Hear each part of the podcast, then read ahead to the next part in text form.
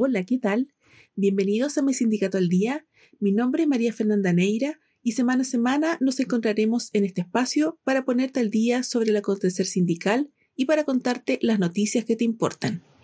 Partimos entonces con lo más destacado de la semana. La Federación de Trabajadores del Cobre anunció que suspenderá su participación en la mesa de trabajo que mantiene con el gobierno para involucrarse en la propuesta de modificación a la ley 19.993 que es necesaria para el cierre de la fundición Ventanas. Según su comunicado, el Consejo Directivo Nacional del Gremio lo decidió con el convencimiento de que se reforzarán y continuarán desplegando espacios de diálogo e influencia con actores políticos y sociales de manera de lograr que sus trabajadores y trabajadoras continúen realizando sus operaciones de manera sostenible, eficiente y competitiva.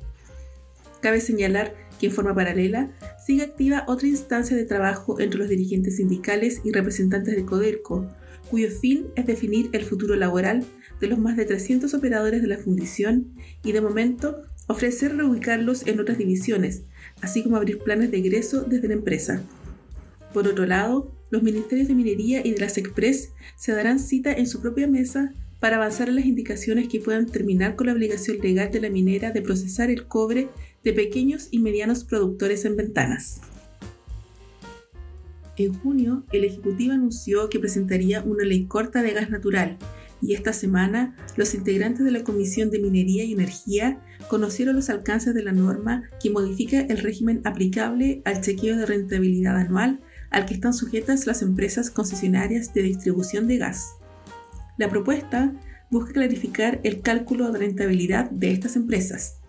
Esto tras conocerse en diciembre pasado el resultado de un estudio de mercado realizado por la Fiscalía Nacional Económica que determinó que los consumidores de gas han pagado sobreprecio. La llamada ley corta de gas natural, en lo sustancial, deroga el artículo 12 transitorio de la Ley General de Servicios de Gas que permite desviar la rentabilidad de una empresa regulada a una no regulada y rebaja la rentabilidad de un 9 a un 6% para activos de más de 20 años. La Comisión acordó para el próximo miércoles escuchar a los actores involucrados, la empresa Metrogas, la Fiscalía Nacional Económica, la Comisión Nacional de Energía, el ministro de Energía del 2016, Máximo Pacheco, quien participó de la aprobación del señalado artículo transitorio, para despejar antecedentes del hecho. La noche del jueves, el Banco Central anunció un programa de intervención cambiaria y provisión preventiva de liquidez. A través de un comunicado, explicaron que los determinantes externos del tipo de cambio han seguido deteriorándose significativamente, particularmente con la apreciación del dólar y la caída del precio del cobre, lo que ha continuado presionando el peso chileno a la baja.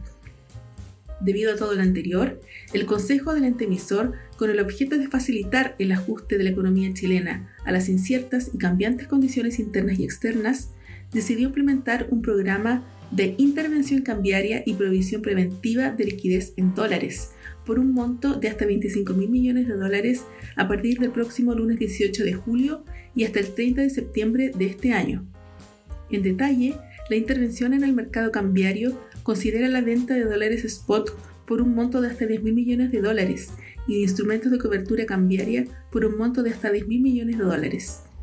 Finalmente, desde el Banco Central apuntaron que estas medidas excepcionales son congruentes con el esquema de la política monetaria basado en una meta inflacionaria y flexibilidad cambiaria, y reiteraron que seguirán usando todas las herramientas de que dispone para el logro de los objetivos que le asigna la ley. Basándose en el artículo 184 del Código del Trabajo, la Dirección del Trabajo instó a empleadores a tomar medidas para proteger a trabajadoras y trabajadores del intenso frío que se está sintiendo en el territorio nacional el organismo fiscalizador advirtió que los empleadores infractores se exponen a multas que fluctúan entre las 3 UTM en el caso de las micro y pequeñas empresas hasta las 60 UTM si se trata de grandes empresas. El director del trabajo, Pablo Centeno, señaló que a aquellos trabajadores que están expuestos al frío, el empleador debe otorgarles la vestimenta adecuada para tal exposición y en ese sentido, lo que establece el Decreto Supremo 594 es el pantalón y parca adecuada, la vestimenta que tenga un aislamiento térmico. La autoridad llamó a trabajadores y trabajadoras desprotegidos ante las bajas temperaturas a efectuar sus denuncias en las inspecciones del trabajo correspondientes a la jurisdicción de sus empleadores o interponerlas en www.direcciondeltrabajo.cl. La Cámara de Diputadas y Diputados aprobó la tarde de este miércoles el paquete de ayudas del gobierno dentro del plan Chile Apoya y que contiene el denominado bono invierno y también la extensión del postnatal de emergencia, entre otras medidas. Tras un rápido paso por la Comisión de Hacienda el día martes, finalmente este miércoles la sala dio su visto bueno a la iniciativa por unanimidad de los votos. De esta manera, la iniciativa de ayudas queda en condiciones de ser revisada por el Senado.